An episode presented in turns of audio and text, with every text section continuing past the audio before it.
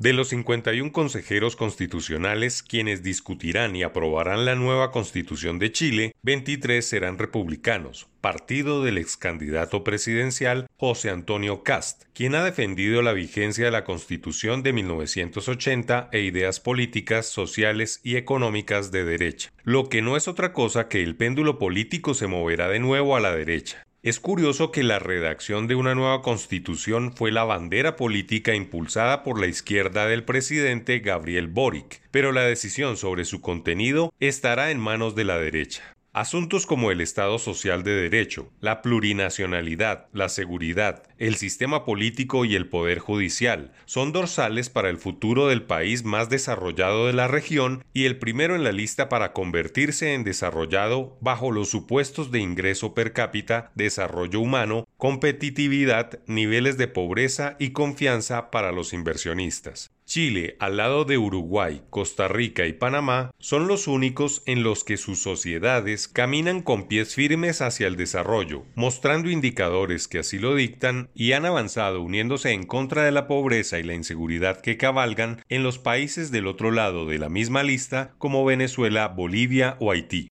Colombia, como siempre, es un país de media tabla en donde los temas cruciales para las nuevas generaciones, como la disminución de las precariedades, la pobreza, la seguridad jurídica y tributaria, más la consolidación del Estado en contra de los grupos armados vinculados al narcotráfico, aún son asignaturas pendientes en las cuales, antes que avanzar, se han ido deteriorando en los últimos años. Los chilenos se la jugaron en las urnas por unos cambios estructurales en materia de igualdad, mejor educación, oportunidades para todos y en sepultar las herencias políticas de la dictadura de Augusto Pinochet, pero la experiencia con el joven presidente actual no les ha salido como quisieran, y en medio de la discusión de su Carta Magna ha sabido aflorar la derecha que, fortalecida por los resultados en calidad de vida de los años anteriores, ha ganado un nuevo espacio. En Chile está por demostrarse que vale más la seguridad, los logros de la economía de mercado, el avance social, que el cambio por el cambio o el salto al vacío, que no siempre dan buenos resultados. El sistema pensional, el desarrollo productivo, el modelo educativo y los brotes cada vez mayores de inseguridad son los temas que más preocupan a los chilenos. Sienten que la inmigración a su país solo ha generado deterioro social y que la constitución política debe rodear a las instituciones para evitar que el caos crezca y borre todo desarrollo más los beneficios de una economía que era ejemplo en todo el mundo.